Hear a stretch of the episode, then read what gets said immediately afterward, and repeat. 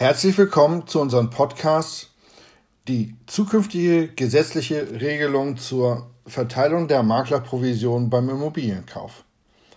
Zunächst möchte ich mich kurz vorstellen. Mein Name ist Christoph Zierke. Ich bin der Geschäftsführer der Wertmanagement GmbH mit Sitz in Hameln. Wir beschäftigen uns mit den Geschäftsfeldern der Immobilienbewertung, der Hausverwaltung als auch mit der Vermarktung von Immobilien. Derzeit haben wir knapp 200 Einheiten in unserem Verwaltungsbestand. Am 23.06.2020 wurde das Gesetz über die Verteilung der Maklerkosten bei der Vermittlung von Kaufverträgen über Wohnungen und Einfamilienhäuser, das der Bundestag als auch der Bundesrat beschlossen haben, im Bundesgesetzblatt verkündet. Somit tritt dieses ein halbes Jahr später, also am 23.12.2020 in Kraft. Hier werden die Vorschriften in den Paragraphen 656a bis 656d BGB zur Maklerprovision neu gefasst. Das Gesetz gilt für Maklerverträge, die ab dem Krafttreten des Gesetzes geschlossen werden. Folgende Änderungen ergeben sich aus dem neuen Gesetz. Erstens. Wird ein Makler aufgrund zweier Maklerverträge für beide Parteien tätig, kann der Makler eine Provision künftig nur von beiden Parteien zu gleichen Teilen verlangen.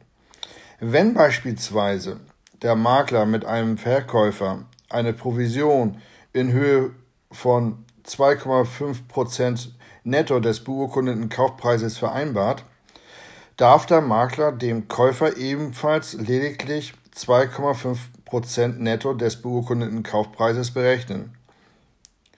Sofern der Verkäufer seinen Teil der Maklerprovision gleich aus welchen Gründen nachverhandelt, hat dies direkte Auswirkungen auf die Provisionshöhe für den Käufer.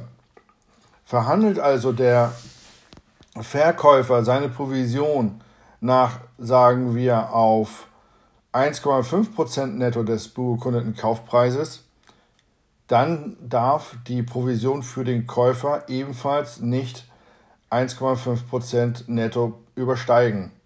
Im Extremfall bedeutet dies sogar, dass bei einer unentgeltlichen Tätigkeit des Maklers für eine Partei auch keine Provision von der anderen Partei gefordert werden kann.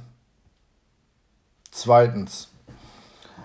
Vereinbarungen mit dem Ziel, die Kosten an die andere Partei weiterzureichen, sind nur dann wirksam, wenn die weitergereichten Kosten maximal 50 Prozent der insgesamt zu zahlenden Provision ausmachen. Drittens.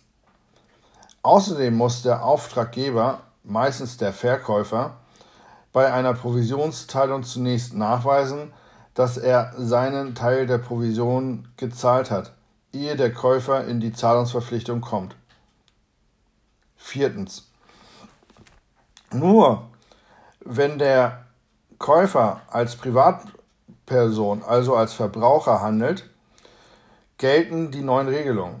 Handelt der Erwerber hingegen im Rahmen einer gewerblichen Tätigkeit, also als juristische Person, zum Beispiel GmbH, GbR und so weiter, kann die Verteilung der Maklerkosten auch weiterhin anderweitig vereinbart werden.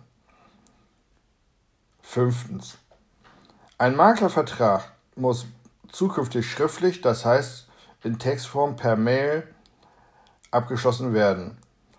Eine mündliche Vereinbarung ist nicht mehr möglich.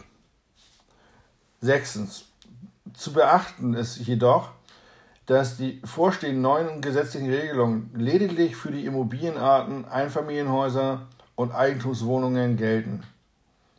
Werden beispielsweise Mehrfamilienhäuser, Wohn- und Geschäftshäuser, Handelsimmobilien oder sogar Industrieimmobilien vermittelt, kann die Provision nach wie vor frei zwischen den Parteien vereinbart werden.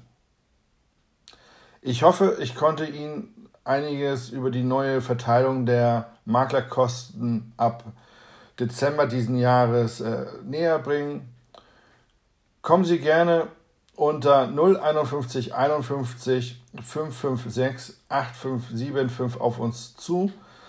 Wenn Sie Rückfragen haben oder besuchen Sie uns einfach im Internet unter www.wertmanagement-gmbh.de. Wir freuen uns auf Sie. Ich wünsche Ihnen einen angenehmen verbleibenden Tag und bleiben Sie gesund. Herzliche Grüße, Ihr Christoph Zierke.